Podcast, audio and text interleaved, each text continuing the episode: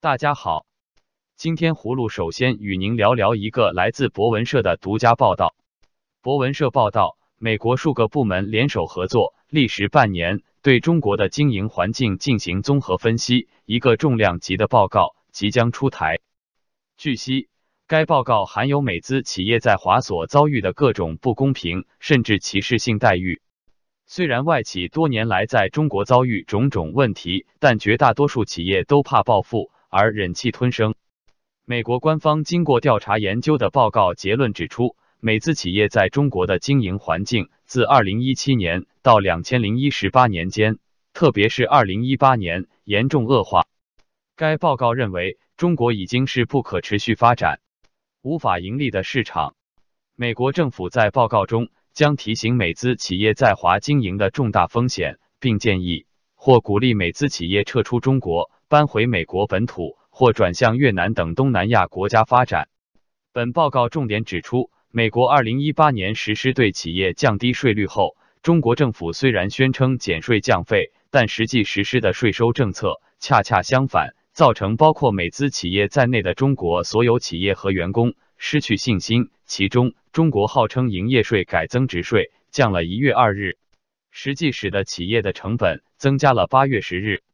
五险一金的改革使得企业的负担增加了百分之三十，仅此两项使得企业经营成本增加了百分之三十五到百分之四十。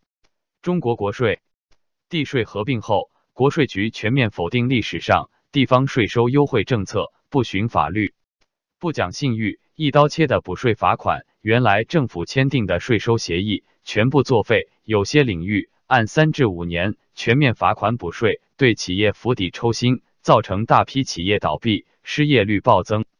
另外，环保税以及其他名目繁多的多项税项即将开征，使得企业无法控制费用分减。报告还可能披露各地税务人员采取违宪。违法的形式，对包括美资企业在内的多个企业进行强行征税，并威胁媒体曝光会遭加倍罚款和公安抓人，完全破坏法治环境。接近美国政府的人士向博文社透露，美方完全不能理解为何在中国遭受贸易战关税打击下，还如此疯狂全面打压包括美资企业在内的所有民间企业。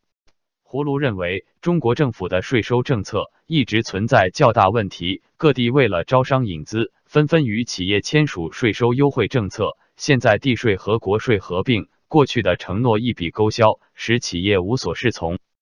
目前中国经济已进入寒冬，新的外资企业撤离潮又将给经济雪上加霜。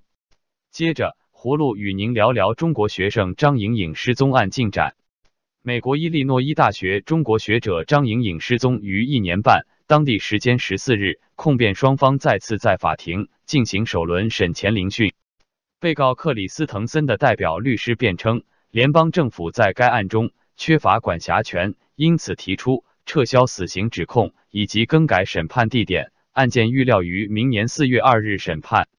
虽然法官没对这次审前聆讯作出任何裁决，但打算支持联邦政府。法官指出，疑犯在涉嫌的绑架行动中使用了手机，因此成为该案属于联邦法院审理的理据。聆讯持续了三小时，辩方一再指摘联邦政府接管此案的唯一目的就是寻求死刑，因为案发的伊利诺伊州于二零一一年宣布废除死刑。联邦检控官米勒则予以反驳，他解释，无论联邦调查局比何时调查案件。联邦政府的检控官都会介入案件。纵使美国控方目前以绑架杀害罪名指控被告，但自二零一七年六月消失的张颖颖究竟在哪里，仍是一个谜团。张莹颖最后一次现身是二零一七年六月九日，她在校园的一个巴士站附近登上克里斯滕森的汽车。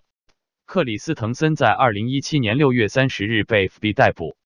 二零一七年七月。检控官正式对克里斯滕森提出起诉，如绑架杀人罪成，他将面临死刑或是终身监禁。葫芦对张莹颖的不幸遭遇深感悲痛，希望美国法院尽快审判案件，让张颖颖的灵魂得以安息。最后，葫芦与您说说毛于轼先生对习近平治国方略的评论。毛于轼先生指出。我们不断还在喊改革开放，实际只是变成一个口号，没有实际行动。他告诉美国之音，习近平到今天还没有发展他的治国观念，所以他比较方便的拿毛泽东的治国方案来用。毛又说，正因习近平欠缺治国方案，通过什么路，用什么人，他都没想清楚。在终身制一事上，他的谋士帮他出主意的人啊，还是有一种叫高级黑，还是他本身也糊涂。其实你想终身用不着修改宪法。毛说。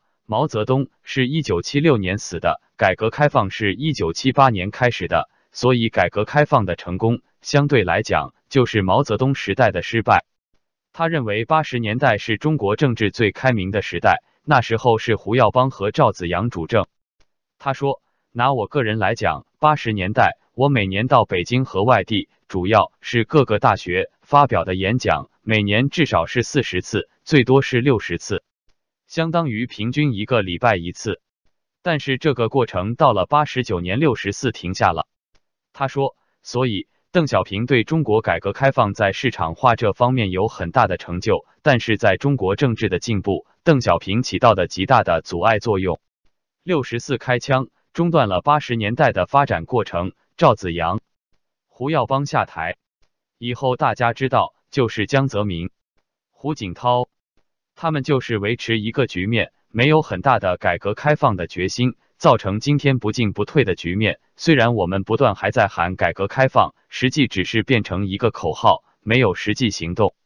葫芦期待十二月十八日即将召开的改革开放四十周年纪念大会上，习近平能够改弦更张，放弃新极权主义，回到改革开放的轨道上来。尽管这种可能性微乎其微。好了。今天葫芦就与您聊到这里，明天见。